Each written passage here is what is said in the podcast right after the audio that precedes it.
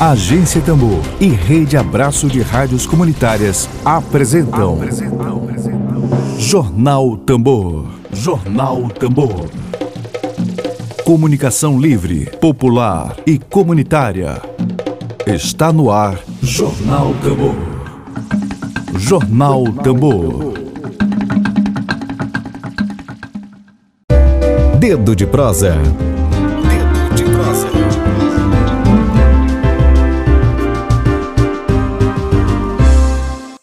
Vamos para o nosso quadro Dedos de Prosa. Um bom dia para Marinalva Macedo, acompanhando a gente por aqui pelo YouTube. Muito bom dia para você. Lucelma Braga acabou de chegar aqui. Muito bom dia. Lucelma tem uma tema aí cadente a ser debatido pelo conjunto da sociedade, exatamente. Vamos para o nosso quadro Dedos de Prosa. Nossa entrevistada já está aqui no aguardo. Antes disso, eu chamo Emília Azevedo, que também vai participar do nosso Dedo de Prosa de hoje. Bom dia, Emília. Bom dia, Lívia, tudo tranquilo? Um abraço aí para a audiência, um abraço a todos, um abraço a todas. Vamos aí para essa conversa com a Sheila. Vamos sim, ela já está aqui. Bom dia, Sheila, tudo bem com você? Está me ouvindo bem? Bom dia, Lívia, bom dia, Emílio, bom dia, ouvintes da Rádio Tambor. Vou apresentar a Sheila. Hoje, dia 2 de agosto de 2021, nosso dedo de prosa é com a pedagoga, mestre de educação, coordenadora pedagógica da Rede Pública Municipal e presidenta do Sim de Educação, Sheila Bordalo. O tema de hoje, gente, é o retorno às aulas com ensino híbrido nas escolas da Rede Municipal de São Luís. Sheila... Para mim ficou desfocado. Está desfocado, Emília? Sheila, é, Só investe tá seu celular. Isso. Ah, tá ok. Tá ok agora. Ajustando. Certo. Tá ótimo agora. Vamos dar início, Emílio? Bora, vamos conversar. Tudo bom, Sheila? Tudo bom. Professora, dentro do possível, né? Professora, é o seguinte, é estão anunciando aí as voltas às aulas e tal, e a sociedade quer saber, e aqui a gente também quer saber, está tudo certinho, tudo prontinho, tudo nos conforme, já no ponto de, de voltar à aula, ou não? Ainda tem muito o que fazer? Ou ainda tem alguma coisa para fazer? Então, é, bom dia a todas e todos. A gente está aí é, no Sim de Educação, que representa os professores da rede pública de São Luís. Então, vou estar falando aí da realidade aqui da capital, das escolas públicas municipais. A gente tem aí no cenário 261 escolas na capital, é, que são vinculadas à Prefeitura de São Luís. É, a situação que a gente vê é muito preocupante. Só para vocês terem uma ideia, o planejamento da Prefeitura de São Luís, da Secretaria de Educação, é um, tem uma previsão de, dessas 261 escolas, apenas 14, foi o, o, é, o documento que a gente recebeu, de 14 escolas previstas para um retorno presencial no sistema híbrido. Então, a gente vê aí, menos de 5% das escolas têm condições infraestruturais para um retorno segundo segundo a CEMET.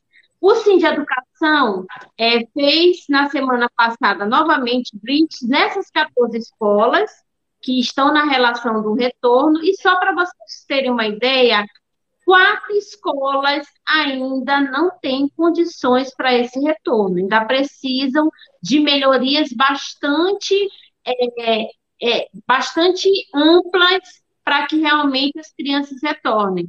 Por exemplo, a escola web Dr. Carlos é, Macieira, que fica no bairro de Fátima e atende crianças da educação infantil, a gente foi fazer a visitação, é uma residência que parece um labirinto de salas bem pequenas, tem sala que tem menos de 5 metros quadrados, para atender cerca de 20 crianças naquela sala. Eles estão fazendo uma previsão de rodízio, mas mesmo se colocar 10 crianças numa sala que é pequena, é muito complicado.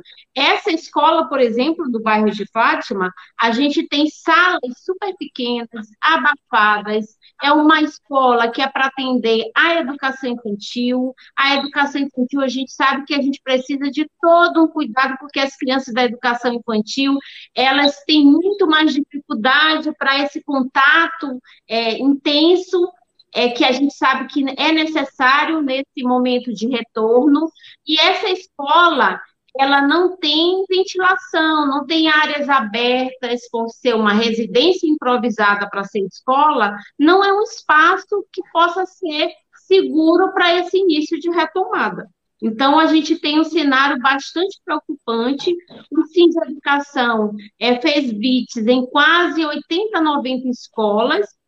A gente está continuando as bits, e a gente tem um cenário de apenas 10% das escolas, das que a gente fez a, a, o acompanhamento, para um possível retorno, no sentido de que é, a infraestrutura predial está ok, precisando de algumas inserções em relação à, ventilação, em relação à, à melhoria para que aconteça o protocolo sanitário. Então, o cenário é bastante preocupante em se pensar um retorno seguro. E a prefeitura ela, ela estipulou aí um, um, a data para o dia 16 de agosto, né, para esse retorno das aulas presenciais, nesse sistema híbrido. Eu queria que você comentasse, é, Sheila, sobre é, justamente essa, essa, um dos fatores que ocasiona né, essa dificuldade dos, das aulas é, essa infraestrutura né, nas escolas, mas também essas faltas de equipamentos, né, para uma aula de qualidade. Muitos professores têm aí reclamado dessa falta de equipamentos, é, tablets, celulares, os próprios alunos também têm sentido essa dificuldade no ensino remoto. É, e o híbrido é isso, né? É, uma vez, como é que vai ser esse rodízio também, né? Que a prefeitura estipulou, uma vez por semana, é as aulas presenciais e o restante do, da semana é ensino remoto, é isso? Os grupos. É, é, o, plane, é, o planejamento da CEMED para as escolas, eles estão sinalizando aí que, como eu falei, 95% das escolas vão continuar com as atividades remotas, e só para lembrar que as atividades remotas, até então, é, estão sendo é, financiadas, estão sendo, é, vamos dizer, está tendo todo o investimento do próprio professor porque a prefeitura, desde o início da pandemia, quando a gente retomou as aulas, que foi em agosto do ano passado, até então, tanto a gestão de Edivaldo Holanda como a gestão do prefeito Braz ainda não fez nenhum tipo de investimento em tecnologia e acesso à internet. Não entregou chips para os estudantes, para as famílias, não entregou para os professores, o tablet que foi prometido pelo prefeito no primeiro dia que ele assumiu a gestão não foi entregue para os estudantes e não foi entregue nenhum tipo de ajuda de custo ou de tecnologia para o professor. Ele está utilizando, os professores estão utilizando seus próprios celulares, alguns investiram em aumento de pacote de internet, alguns tiveram que mudar seus celulares para que pudesse ter um, um, um, pacote de dados móveis para esse acompanhamento é, com o ensino, com os estudantes, e estudantes não tiveram nenhum tipo de, de investimento. Então, a gente sabe que as famílias brasileiras, o investimento em acesso à internet é muito difícil, a maioria das famílias não tem é, celulares para os estudantes, e o pacote de dados que eles acessam é o pré-pago, que a gente sabe como é que funciona. Não tem como ter acesso a hum. baixar vídeos, a baixar é, textos hum. ou, é, é, vamos dizer, documentos para que os estudantes estudem, então fica muito acessível. Às vezes eles têm acesso ao áudio e alguma informação que o professor é, coloca. E desde então, infelizmente, a prefeitura não teve essa organização e os professores estão dando aula pelos grupos de WhatsApp. Então, a previsão que as escolas estão colocando é de que o ensino é híbrido para essas 14 escolas, que estão previstas para iniciar 16 de agosto, mas a partir de hoje, 2 de agosto, as escolas estão retornando ainda com os grupos de WhatsApp, o ensino a partir das atividades remotas, e aí tem uma sinalização dessas 14 escolas para retomar 16 de agosto com o ensino híbrido. E a gente sabe que o ensino híbrido quer dizer rodízio de estudantes, em que os estudantes vão precisar ainda ter acesso à tecnologia. As escolas vão precisar ter internet também em, em, em, nos locais de trabalho para que os professores possam atender os estudantes dentro da escola e poder ter um tempo nessa jornada para poder atender os que estarão em casa. E sem tecnologia, sem internet e sem esse investimento por parte da prefeitura, vai ser muito difícil realmente a gente pensar que vai acontecer um ensino híbrido nos mods para que a gente possa realmente ter um acesso de qualidade para os estudantes. Emílio? Emílio deu uma travadinha aí, Sheila, para ti também? Uma Oi. pergunta aqui, professora. Uma pergunta aqui, é, só para ver se eu entendi. Então, o que está definido pela prefeitura é voltar só em, o, as aulas voltam, voltam esse semestre, mas 95% pela internet, remoto, e 5% presencial e remoto, que é o híbrido. É isso? E nesses Justamente. 5%, é, é, e nesses 5% a senhora ainda acha que é preocupante. Esses 5%, é, isso? é esses 5%, a gente ainda vê quatro escolas com bastante preocupação. E é preciso, o Sim de Educação, assim, precisa estar tá, tá sempre em reuniões com a CEMED, colocando de que a gente precisa ter uma organização, um planejamento mais sério em relação ao retorno presencial.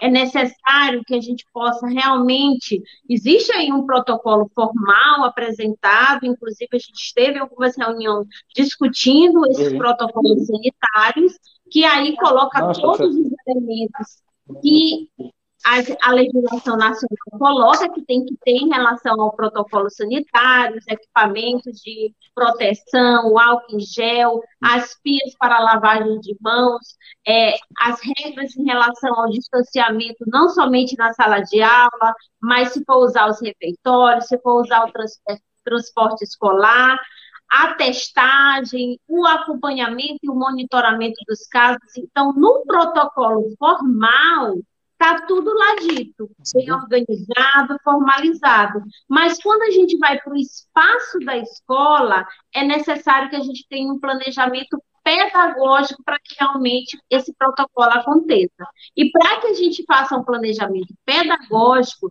porque a gente ainda está num contexto de pandemia. A gente sabe que a capital de São Luís avançou muito nas vacinas com os profissionais da educação, a gente finda a segunda dose aí por volta de agosto. A gente sabe que a população avançou em termos da primeira dose, os estudantes também estão vacinados em relação à dose, mas as crianças ainda não foram vacinadas. Então, é preciso ter toda uma cautela, uma preocupação, para que a gente possa ter um controle. E esse controle é dos casos, da testagem, da qualidade, do espaço que a gente vai oferecer, é, o espaço escolar que a gente vai oferecer para esse retorno presencial. Não dá para a gente pegar uma escola, que, como eu falei, a escola do bairro de Fátima, doutor Carlos Macieira, que é uma escola, que é uma residência, que as salas são quentes, as salas são pequenas, não tem espaço para as crianças terem é, aulas com espaços amplos. Então, pensar um retorno de início com uma escola com essa estrutura, sem o cuidado e o planejamento,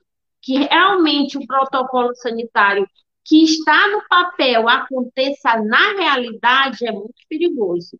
É colocar em risco a vida das crianças, a vida dos profissionais e a vida das famílias. É nesse sentido que a gente coloca as ponderações.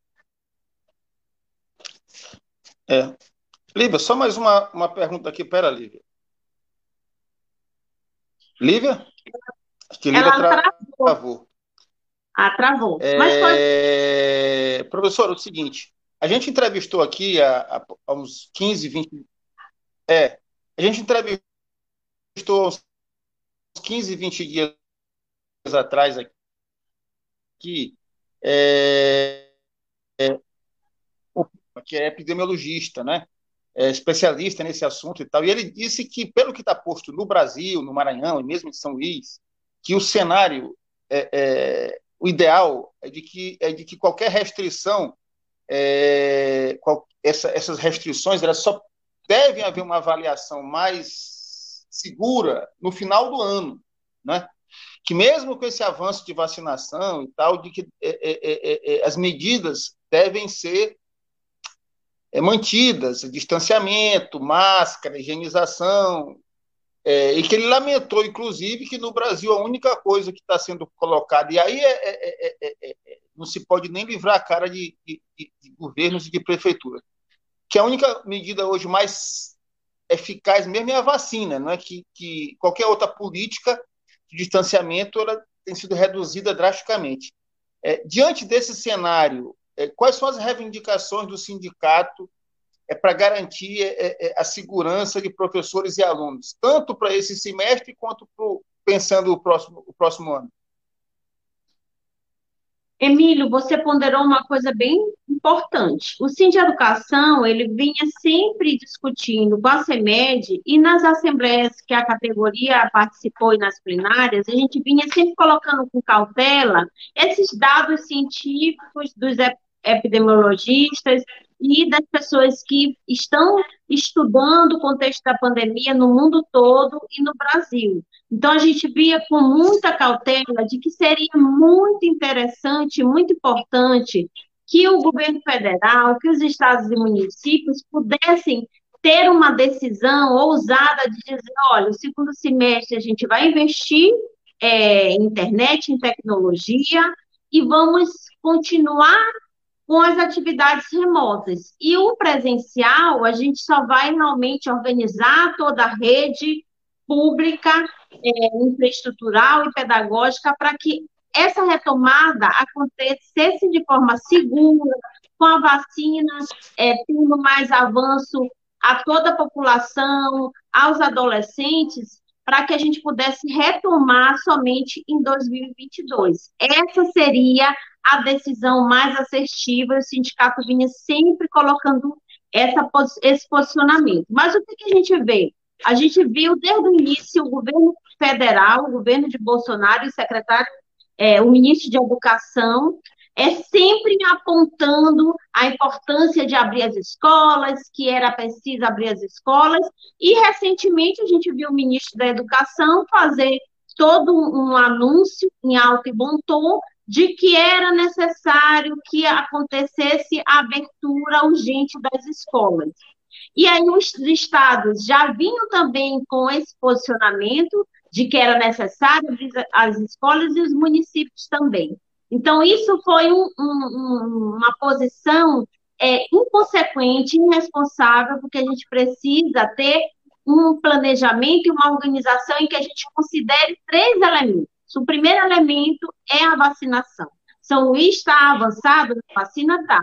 Mas se a gente for ver o percentual da segunda dose, ainda não tem um percentual que realmente tem uma certa segurança para o funcionamento. E no mundo todo, o que acontece em relação à abertura das escolas?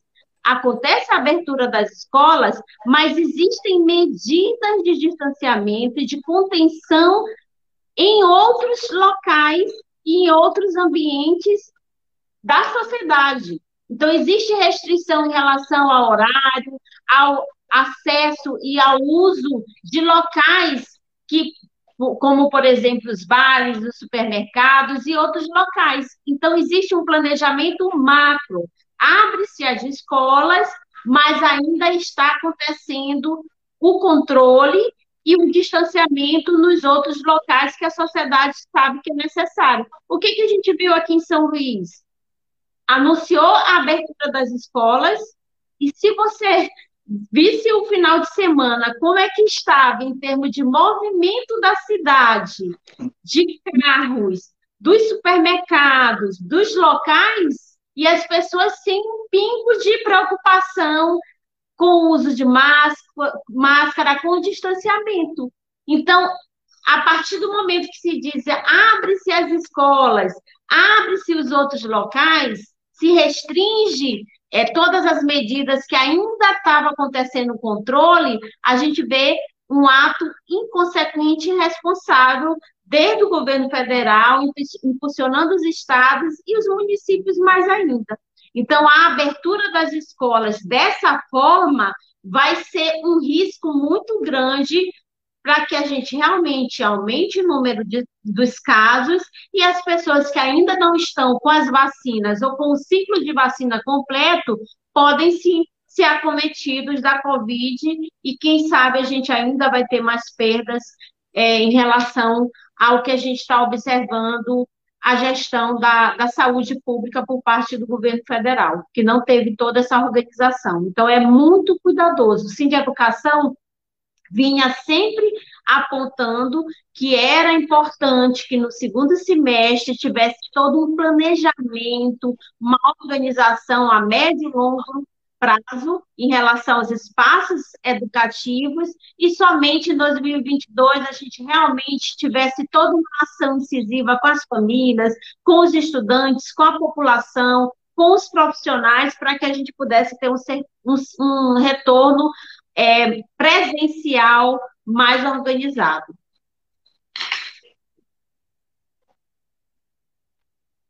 Acho que a Lívia travada. Lívia, tá, tá, tá ok aí, Lívia? Aqui está ok, Tra ali está travando. Professora, a senhora tem uma. É, a senhora tem aí o, o, um levantamento de professores que perderam a vida por Covid da rede pública municipal? Acho que o levantamento, a gente teve muitas perdas na segunda onda, a primeira onda também a gente teve, mas acho que a gente tem um cenário aí chegando a quase de 30 a 40 professores, só pensando nos professores, porque a gente nem fez o levantamento em relação aos outros profissionais da educação, que trabalham nos outros setores. Mas a gente tem uma média, isso, quando eu falo em relação aos professores da rede pública municipal. Certo, Sheila, deu uma queda Lívia. aqui. Deu uma queda aqui duas vezes, mas vamos, seguimos firmes aqui. Sheila, Emília, eu queria mencionar a nossa audiência. Pois é. Queria mencionar nossa audiência aqui, que está chegando uma galera agora. A Lourença Pereira, ela diz: é assim que estamos realizando a educação no município. Eu acredito que ela seja educadora, certo, Sheila? Negociamos diariamente com as famílias para continuarem conosco nesta luta. O Marcondes Lopes Leite, ele está comentando aqui pelo YouTube, como professor de construção e instalações rurais, abordamos aspectos técnicos, físicos do projeto arquitetônico. Espaço e área de iluminação e ventilação é indispensável, exatamente. As condições mínimas de infraestrutura né, nas escolas para garantir um ensino de qualidade.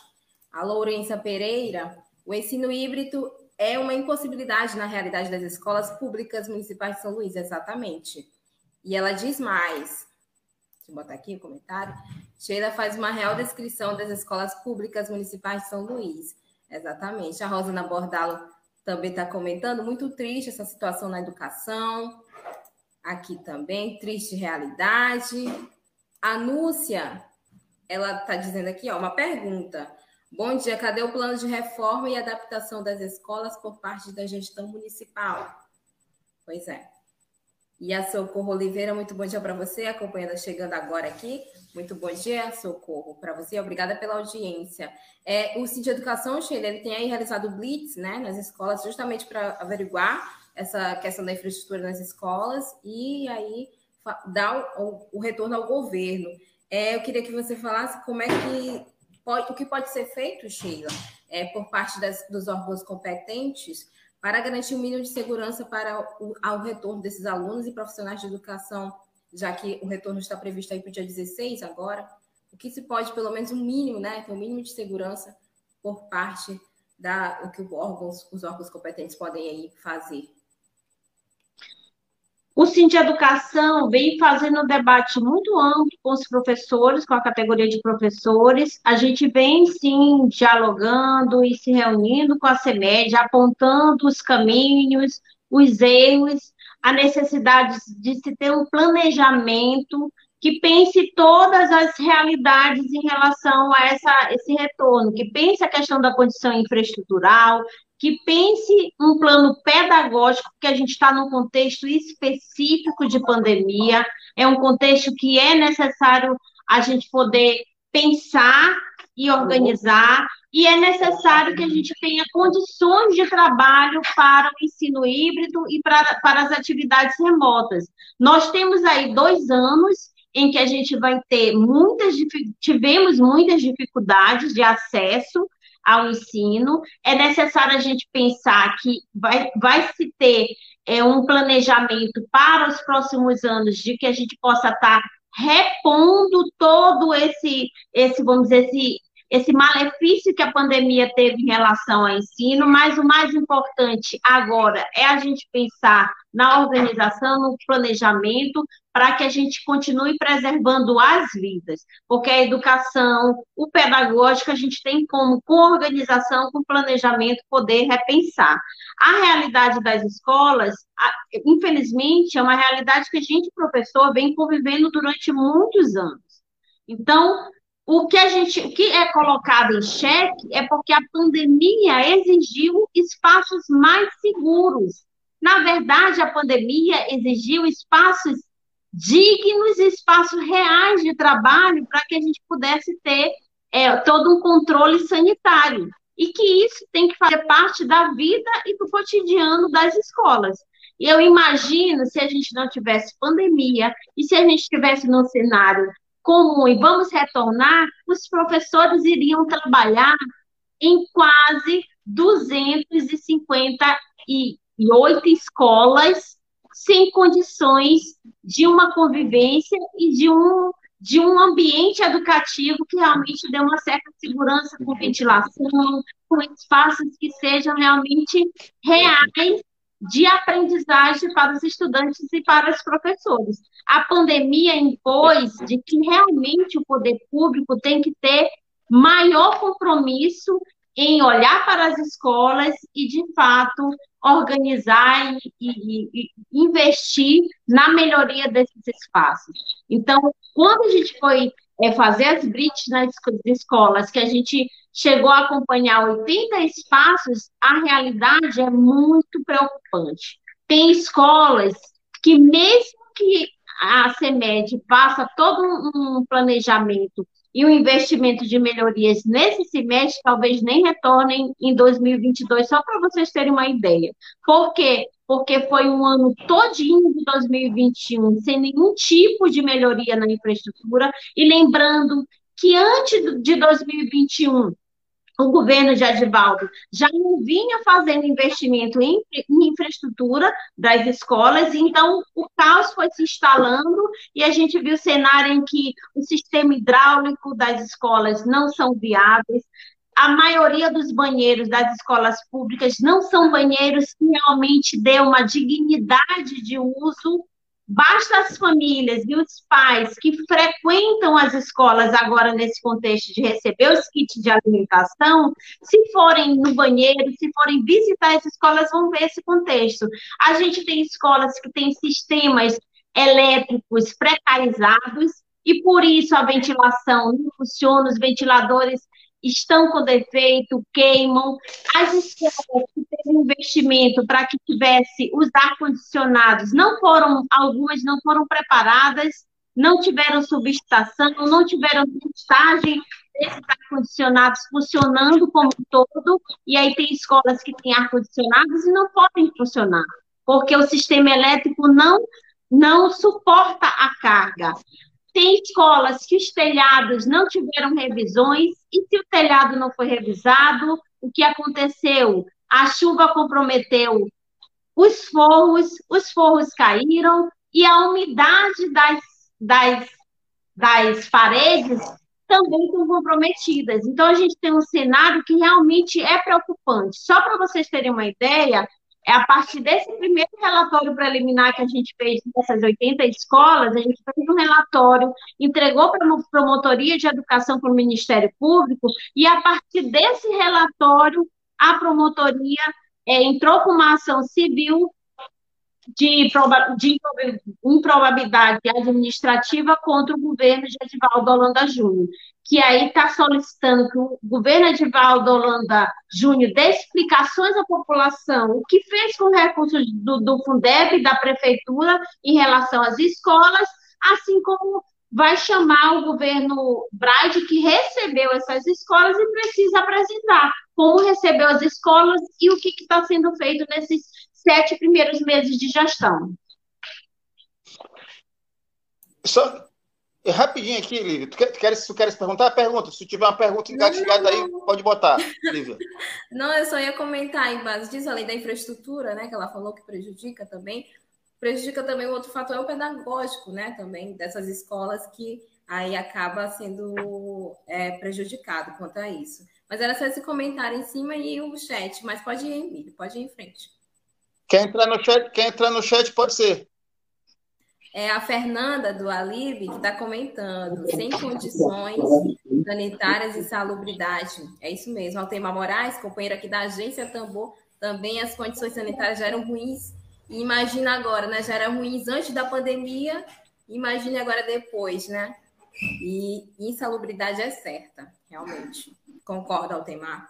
Pode seguir, Emílio. É, eu queria perguntar duas coisas. É, é, pelo que eu entendi, professora, é, pelo que a senhora colocou do Edivaldo, é, você tem um caos reforçado pela pandemia, mas que ele independe da pandemia. Isso é algo que eu estou que querendo ter a certeza. E o seguinte, e o segunda coisa é o seguinte: é, outros diretores que passaram por aqui, não me lembro se a senhora é uma delas, que reclamava da falta de diálogo com o Edivaldo. Isso melhorou nessa atual gestão? São duas coisas. O caos independe da pandemia ou é reforçado pela pandemia, se nós uma palavra caos, e se o diálogo é, passou a existir com a atual gestão.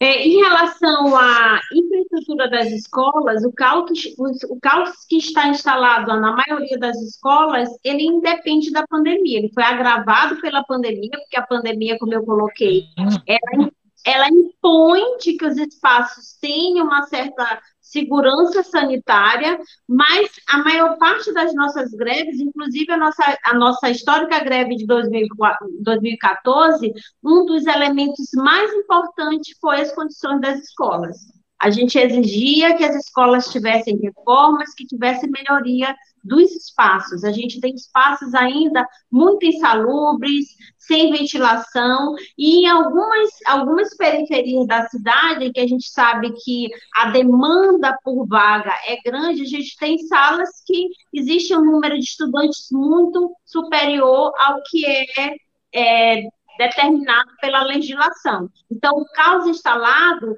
ele já existia e foi agravado com a pandemia, porque a pandemia exige espaços com um certo controle sanitário. E como eu falei, os banheiros das escolas, infelizmente, são espaços que são, é, dizer, são espaços que são é, difíceis de uso. Eu sempre costumo dizer que um dos espaços que deveria uhum. ser os primeiros a serem é, melhorados, serem vistos com cautela pela gestão pública são os banheiros, porque são espaços que a gente precisa ter uma dignidade para o uso para os estudantes. Só para vocês terem uma ideia, eu trabalho numa escola que ainda estava vinculada é, de matrícula é, do município, que está no Cruzeiro do Anil, a Escola Maria do Carmo Abreu da Silveira. Então, os banheiros dos estudantes são banheiros que a descarga não funciona, a pia já não existe, então são espaços que não têm dignidade. E isso a gente está falando num, dos espaços que são mais necessários para esse controle da pandemia.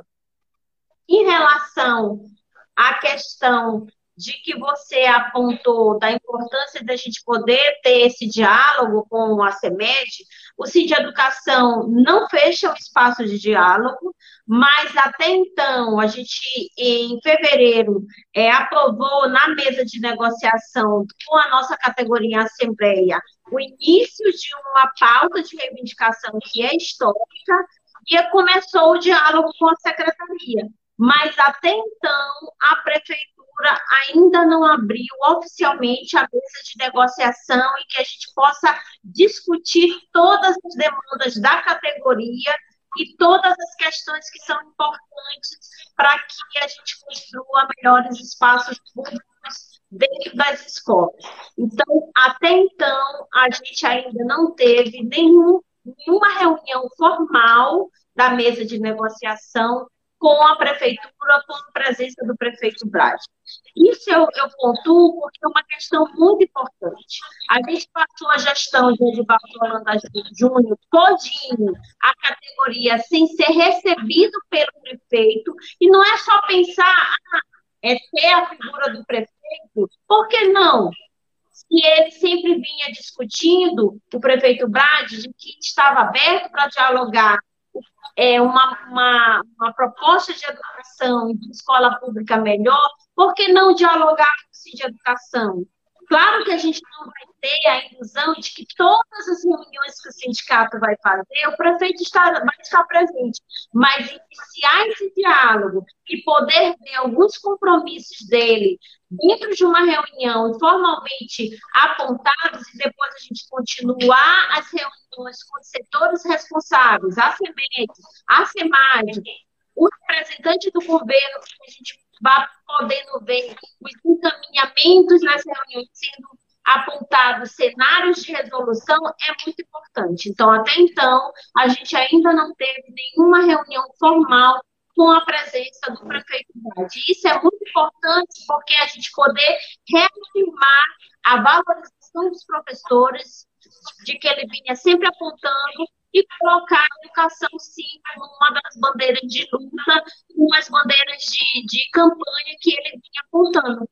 Porque a gente sabe que educação é um dos espaços que é mais, são mais importantes para que a gente possa formar essa cidadania, dar uma, um espaço digno para as crianças, para os, para os jovens e adultos, e a gente possa pensar em outro cenário para a realidade da educação pública aqui em São Luís.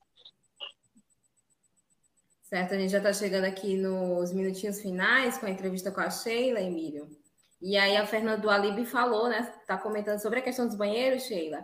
Nem banheiros temos de professores, mal tem banheiros para os alunos sem condições básicas, exatamente. É um caos, né? Um caos aí que já dura décadas. Você falou, né? Que antes da pandemia realmente já pendurava, e eu, eu tenho isso provas, né? Porque na minha escola, quando eu ajudava, né? Era 50 alunos em uma sala. 50 alunos. Então aí você já, já tira, já tem um exemplo, né? como, como essa questão da infraestrutura já vem aí de décadas. É, Pedro Vieira, Pedro Vieira, essa pergunta aqui foge um pouquinho da pauta, é, Sheila. Como está a situação das negociações da reajuste salariais, né, dos professores? Foge um pouquinho e a gente tá já está chegando aqui. É, tá valendo, tá valendo. Tá valendo, é, tá valendo. O professor tem que ganhar, professor tem que ganhar bem. Exatamente. Aí, Sheila, queria que você comentasse né, sobre essa pergunta do Pedro e também aí, chegando finalmente, é, as, as, suas considerações finais também. É, eu, eu sempre pontuo a questão dos banheiros, porque a gente a gente sonha, nós professores sonhamos em ter banheiros dignos para os nossos estudantes e para os profissionais que trabalham nas escolas. Só para vocês terem uma ideia, a gente ainda tem em São Luís, na capital do Maranhão, escolas que atendem à educação infantil que não têm banheiros para os professores. Então, a gente tem escolas, por exemplo, no Maracanã, que existe banheiro só para as crianças. E os banheiros da educação infantil, eles são adaptados para a idade, para para toda a demanda das crianças pequenas. Imaginem os profissionais que trabalham naquela escola usando os mesmos banheiros das crianças. Então, a gente ainda tem essa realidade de algumas escolas que atendem à educação infantil que não têm banheiros, principalmente escolas que são é, da, de uma área que é, preciso ter essa realidade. Então, a gente tem escola, por exemplo, lá no Maracanã, que não tem banheiros para os profissionais das escolas. Isso é muito preocupante, porque a gente tem um cenário aí de alguns mandatos, alguns, algumas gestões municipais que esse problema já deveria ter sido resolvido. Em relação à valorização dos professores, a gente tem aí mais de quatro anos, chegando a cinco anos, sem nenhum tipo de investimento no salário dos professores. E falar em salário é importante, gente, é sim, porque o salário é a primeira entrada em relação à valorização dos profissionais. Às vezes as pessoas ficam é, medindo. É, vamos dizer, medindo dedos em relação a falar da questão salarial, mas claro que é importante. Quando você vê a valorização de profissional, o primeiro elemento é o salário dele. Depois vem o processo de formação, que é junto, casa junto. Então, até então, a mesa de negociação não foi aberta. Algumas reuniões que a gente teve com a CEMED, a gente já vê a prefeitura falar de que é preciso avaliar é, é, é o, os, os recursos que a prefeitura tem para a gente ver a questão do salário e tudo mais. A gente tem aí editado pelo governo federal de Bolsonaro uma lei 173 que proíbe em termos de reajuste salarial, mas a gente deu uma saída é, na mesa de negociação, que ainda não foi instaurada, de que a gente pudesse dialogar a revisão geral dos salários a partir dos patamares da inflação, dos, dos, das perdas inflacionárias. Então, seria muito importante que o prefeito Bright, que sempre falava de que valorizaria os, os profissionais da categoria do magistério, que valorizaria os professores, que a gente pudesse ver se uma saída para a gente ter uma valorização salarial dos professores. A gente fez uma proposta aí na mesa de negociação para ser debatida quando ela for instaurada, e a gente espera que o prefeito Brian possa, em reunião, é, firmar um compromisso de que a gente tenha uma saída para ter essa valorização salarial dos professores ainda esse ano. E aí o mais importante é que o Sim de Educação ele está aí presente, dialogando com a população, dialogando com o Ministério Público, dialogando com os professores. A gente tem aí uma previsão de realizar uma assembleia dia 11 de agosto, para que a gente possa ouvir a categoria em relação ao retorno presencial. Está sendo organizada aí o retorno presencial por parte da prefeitura em 14 escolas. A gente está vendo aí muitas gestões chamando os professores para o planejamento que até então era remoto, então está solicitando que os professores é, vão para os espaços das escolas fazer o planejamento, mas a gente pede que os professores possam sim ver os seus espaços e que se os espaços não tiver segurança sanitária, que a atividade remota, inclusive do planejamento da formação, continue de forma remota porque a gente precisa pensar na segurança também dos profissionais que vão estar trabalhando nas escolas. Então, o CID Educação está é atuante, a gente vai continuar as blitz, a gente quer tentar fechar as 261 escolas e fazer um relatório denso, um relatório real de como está a realidade da escola pública aqui na capital. E a gente quer também se colocar à disposição para planejar, para pensar propostas de como é que a gente pode melhorar a escola pública, os espaços e o planejamento para um retorno que a gente ainda acha que é muito necessitado. Exatamente, Sheila. Emílio, mais alguma pergunta para a Sheila? Só que ela faça suas, suas considerações finais aí e um até breve para ela, que o trabalho do Sindicato do de Educação tem sido muito importante aí nessa nova gestão. A gente reconhece essa necessidade dessa, dessa atuação sindical. Nós, nós agradecemos o espaço, estamos à disposição. Emílio, Lívia, é, muita gratidão aí. A gente sabe que a luta pelo, pela educação pública é uma luta que é de toda a população, de todos os, os, os organismos de comunicação, é, sindicatos, movimentos. Ontem, por exemplo, a gente estava dialogando com os professores que atuam nas escolas do campo do MST, para a gente pensar também essa realidade de se já é preocupante a gente pensar como é o retorno presencial com as escolas da cidade, imagina pensar como é esse retorno com as escolas de campo, que em algumas escolas é, serviço, é, é pedagogia de alternância, as crianças e os estudantes têm que ficar na escola em regime de semi-internato, como fazer essa convivência. Então, a gente está aberto ao diálogo com os organismos, é, da, as organizações e movimentos da sociedade, e a gente espera que, de fato, a gente possa estar aí é, discutindo e avançando em ter melhores espaços públicos de educação para a população, porque as nossas crianças, os nossos estudantes, eles precisam de um espaço que realmente seja real para a aprendizagem. Exatamente. E a Rosana Bordalo, Sheila, está comentando aqui, o prefeito Braz mostra que sempre foi, o que sempre foi, fez tanta fala com relação à educação e até agora nada. E ela diz mais, em menos de oito meses, trocou três secretários em gerência total. A Marinalva Macedo também está comentando parabéns pelo trabalho que o sindicato vem realizando, o Sindicato de Educação, e a Rosana Bordalo também, o sindicato agora tem credibilidade. E com isso a gente vai finalizando a entrevista aqui com a Sheila Bordalo. Muito obrigada pela sua participação, Sheila. A agência também está de portas abertas para o Sindicato de Educação. Estamos juntos nessa. Emílio, muito obrigada também pela sua colaboração. Até breve. Até breve, Sheila. Abraço, beijo, gente. Abraço. Obrigada, Saudações gente. De luta, saudações de luta a todos. Isso. Gente, Saudações. obrigada pela audiência, a audiência de todos aqui, audiência querida. Lembrando que essa entrevista com a Sheila vai estar logo mais no, no podcast da Agência Tambor, no Spotify, o Tamborcast, e também matéria no site da Agência Tambor, gente. Compartilhe a entrevista de hoje, quem estiver aqui pelo YouTube, assinem o canal, se inscreva no canal, curtem, comentem, compartilhem. E é isso, avançando sempre. Obrigada, Sheila. Obrigada, Emílio.